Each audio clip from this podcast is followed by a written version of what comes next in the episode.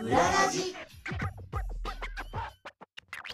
お世話になっております。藤井聖堂です。お世話になっております。武藤優子です。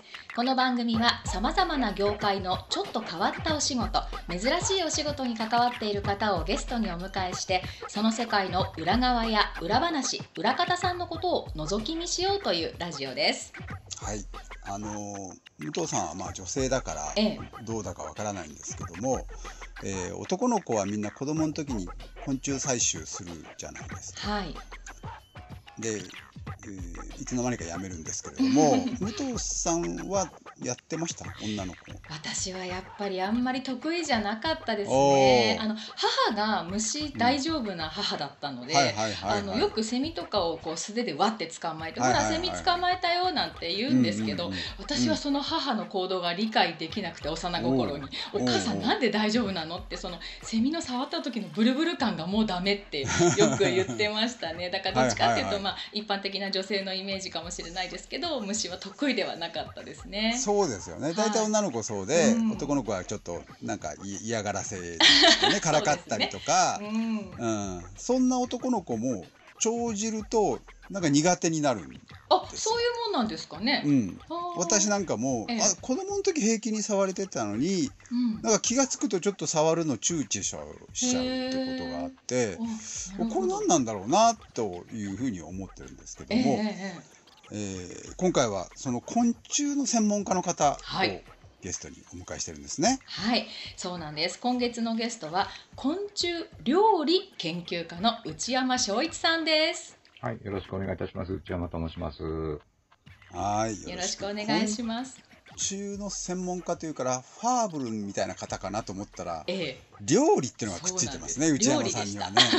はい、あの、お食べる方ですね。はい。おーじゃあどういう方かちょっと武藤さんプロフィールをご紹介していただけますか？はい、ご紹介いたします。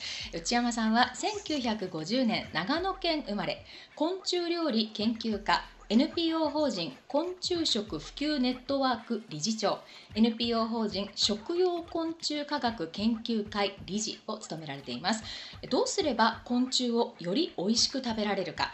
味や食感栄養をはじめあらゆる角度から食材としての可能性を追求し現在では NPO 法人昆虫食普及ネットワークの理事長として啓蒙活動をされています。主な著書に楽しい昆虫料理昆虫食入門昆虫はうまい食の常識革命昆虫を食べて分かったことなどがあります。ということです。もうがっつり食べるに特化してるっていうそう。そうですね。プロフィールですはい。ねねはい。ですはい。ね。あのう内山さんあの今のプロフィールを伺ってて、まあ、最初に耳に入ったのが長野生まれってことなんですけれども、はい。まあよくね知識としては長野はい。の方はね、昔からうん。あのなんか昆虫を食べたりするよみたいな話は聞くんですけど私は山口生まれなんで、うんそういう地域ではないんですけれども、はい。これやっぱりお子さんの時からそうなんですか？そうですね。やはり僕もちっちゃい頃一番最初に食べた昆虫があの蚕、蚕蚕のあのさなぎなんですね。はいはいはいまああの糸を取って。糸を取った後、うん残りますよね。蚕のはいはいさなぎが残るんですけええれども。えええあれをですから、あの、業者の方が買い付けて、確で、あの、で、佃煮、結構、やっぱり、あの、圧倒的に佃煮が多いんですけれども、え調理法はね。ですか、はい。で、あの、佃煮、甘辛く煮たやつを、こう、売りに来る。というのが、まあ、ルートなんですけれどもで、あの、うちの場合っていうか、あの、まあ、あの、その味付けしない普通の、あの、抜いただけのその原料ですね。もともと素材ですよね。おおおおで、それもあの、うんそういうのも、そういう形でも売りに来るんですね。で、えー、す味付けす酢の形もそうですれ死んでるんですあよ、ねの、あの、そうなんです。それで、あの、各家庭でその、好みの味。好みの味にうちは味噌味にするとか なんかそうそういうことですか？そうそうなんです。はそれで、その、まあ、その、ちょっとあの、塩、あの、きつい味、ちょっと味噌多めとかで、甘めがいいとかですね。はいはいちょっと減塩にしよう最近だとマヨヨネーズとかでなんか そんな感じも そうですね。だからまあ、好みに合わせて好きな味をつけてっていう形で、うち、うちもそうだったんですね。うんそういう形で、うんあの、うんあの、こう、買い、あ売り、売りに来るので。売りに来るから、でそそうれを買っいうもんだと思って育ちますよね。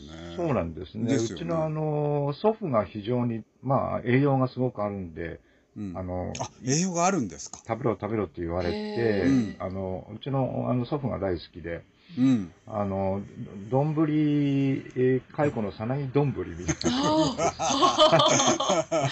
なかすなかインごいんですよパクトが。あはい。の、ご飯が見えないくらいに、こう、あの、蚕のさなぎがぶわっと乗っけてうん、で、それを食べてるっていう、そういうのをこう身近で見てて、うん。で、あの、鶏の卵1個分、うん、さなぎ3個で、あの、卵1個分の栄養があるっていう。鶏の卵1個分っておー、すことね。はい。だから、実際はそんなにないんですけどね。あ、なないの？そんな、そう言われてた。そんなにはないんですけれどもうん、まあ、あの、昆虫っていうのはそういう意味で非常に栄養があるってこともあって、うん。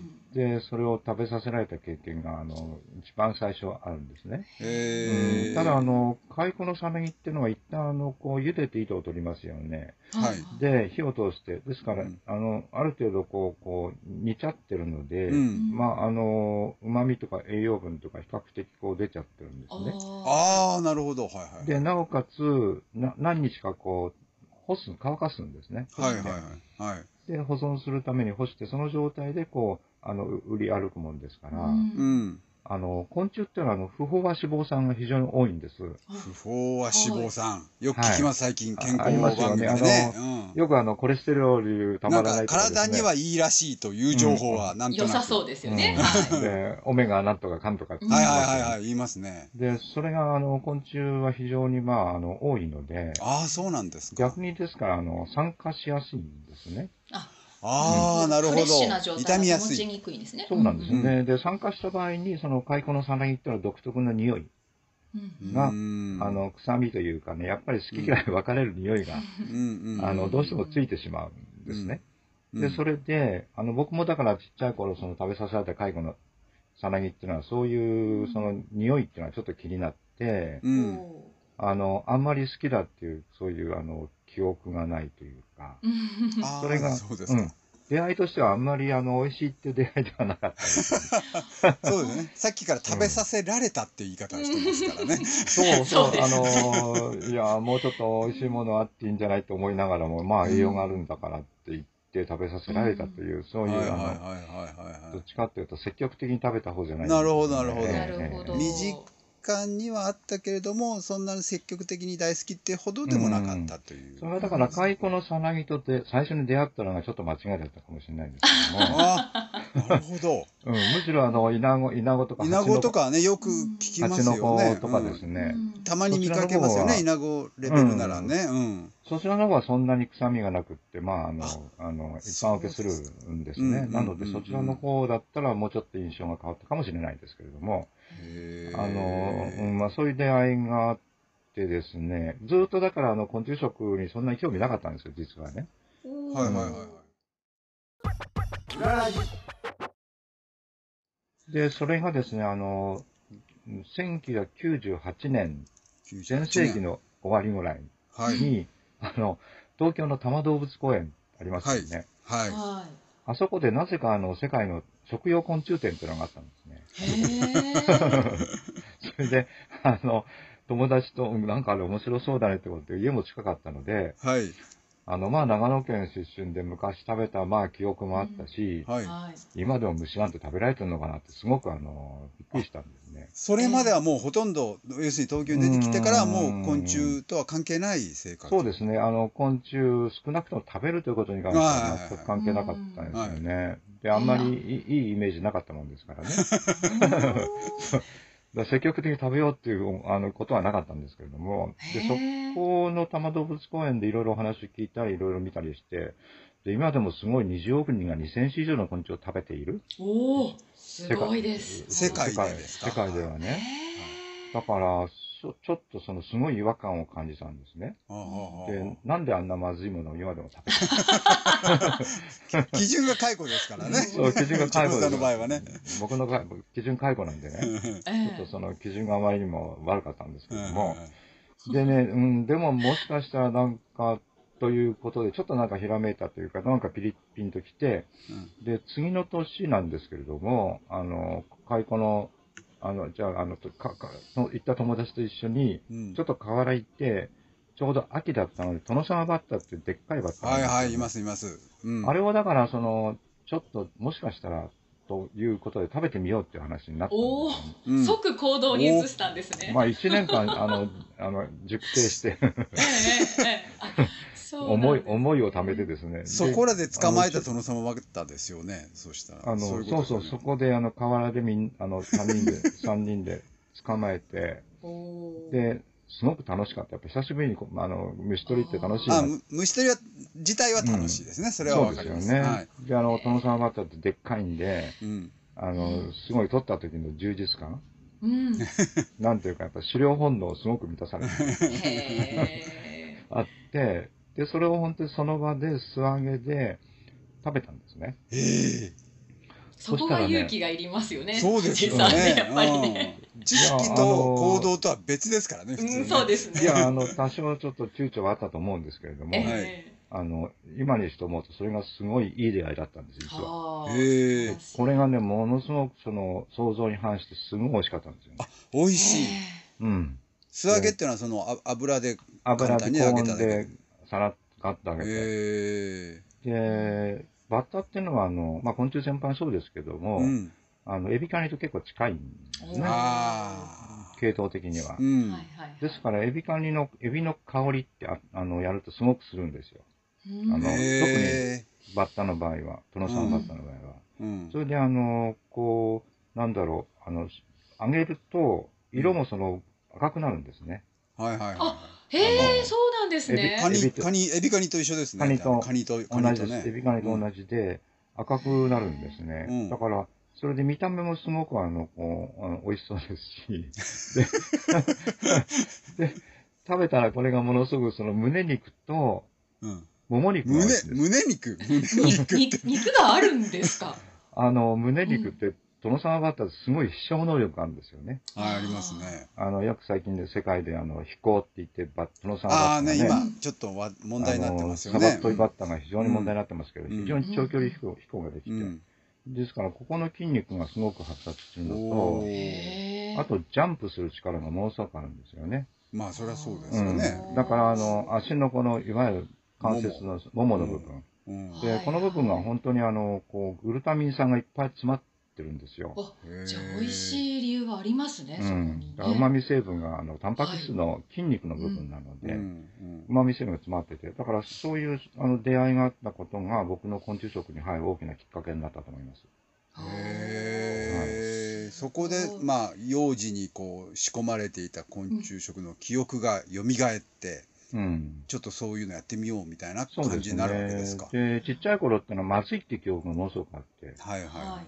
で、その時、あの、殿様バッターもものすごく美味しかったんですよね。うんええそのギャップってすごくびっくりしたんです。ああ、なるほど振りが効いてるわけですね。まずいっていう振りが効いてて 美味しいから、美味しいそうですね美味しさがもう倍化されてますね、多分ね、記憶そうの中では。ですね。だから昆虫にはね、まずい虫もいるし、美味しい虫もいるしね。ああ、なるほど、なるほど。うんという、まあ、一つの、一括りで昆虫といっても、非常に多様な、多様な味とかですね、あるんじゃないか。へへで、種類がものすごくね、十、十、十万種、十、十万種とか、ものすごく昆虫種類、はいっぱいありますよね。豊富ですからねまあ、そういう意味では非常に、あの、好奇心をそそられる、という、あの、食材になると思います。あの、内山さんは、それでまあ、うんなんだろう、昆虫食に目覚める。それは全然私はいいかなとは思うんですけども、ええ例えば、えー恋愛中の、あるいはご結婚されて、うん。はい。彼が、旦那がうん。昆虫食うん。となるうん。うんと、これ奥さんとか彼女はうん。どういう反応をするかっていうのはあるじゃないですか。ああ、はいはいはい。そういうのはございませんでした。あのね、僕もあの、あの、毎月、あの、イベントっていうか食べる会って、あの、定期的にやってるんですけれども、ええ。結構ね、あの、二人で参加される方もいるんですよ。うーん。あの女性がですね、そうですね、男女比でいくと男性が6割、女性が4割ぐらい。あ、結構多いですね結。構いますね、ね女性が。そうですねはい。でね、あの、様子見てると、あの、蒸し料理で、まず食べるのが女の子の。おでもなんかわかる気がしますあななぜわかるるんですか女性はうんいろんなものをまずチャレンジしてみるところがあるような気がします、うんあのいろんなものいっぱいい。食べたいのって女性多いですよね。まず食べてみてちょっとわけわけしてととか必ず言いますもんね。そうちょっと一口ちょうだいとかねそうそうそう食に対してすごいグルメな女性の方がすごく積極的だと思います。で、まあ、それで、そういうことを考えると、あの、必ずしも女性がですね、うん。昆虫が罰ってことはおそらくない、うん。ないと思いますので、まあ、男の子だって昆虫ダメっていう人いっぱいいますから、うんそうなんですよね。うん。男女比って多分あん,、ま関係なくて接触機会の高だろうなっていう気には私はなってるんですよ。うん。大人になってはいはい。なんか苦手に思うのは接触してないからなんだろうなと思う。大体接触する、都会で接触する昆虫って大体ゴキブリさんなんですね。ああそうですね だから非常にそういう意味ではマイナスのイメージを持ちやすいそうですね。最もマイナスな昆虫と接触するから昆虫嫌っていうふうによりなりますよね。そうです、ね。確かにう。んは なるほど武藤さんもじゃあなる可能性はあるってことですね昆虫。そうですね。私あの内山さんのご著書を拝見して、うん。あのもう純粋にその先入観を取っ払って、うん。昆虫食食物として美味しそうだなってちょっと思えましたね。あ。のだから、まあ、今回ラジオって形でうん。試食の機会ないですけど、うん。うん。なんかこう機会あったら私も食べてみたいっていうところまでお。あの一歩進みました。かなりその、はい。ふ普及協会で何でしたっけ？普及協会。普及協会。ネットワーク。ネットワーク。なんとかの理事としてはもう もうこれで一人会員ゲットな感じですよね。なんかね。あのそうですね。ぜひ、あの、参加していただければすごくう嬉しいです。ああ。はいありがとうございます私はまだまだもう一歩いかないんで、ちょっともうちょっとこう説得されるにはもう一回二回聞かないとって感じ。そうですね。はい。はい、じゃあその聖堂さんをより説得納得して、えーもらうためにですねこの後さらに次回でお話をさらにね聖堂さん伺っていき。まはい、しょうお願いね。したいと思います。はい、では次回もよろしくお願いいたします。えー今回のゲストは昆虫料理研究家の内山翔一さんでした。この続きはまた次回お楽しみに。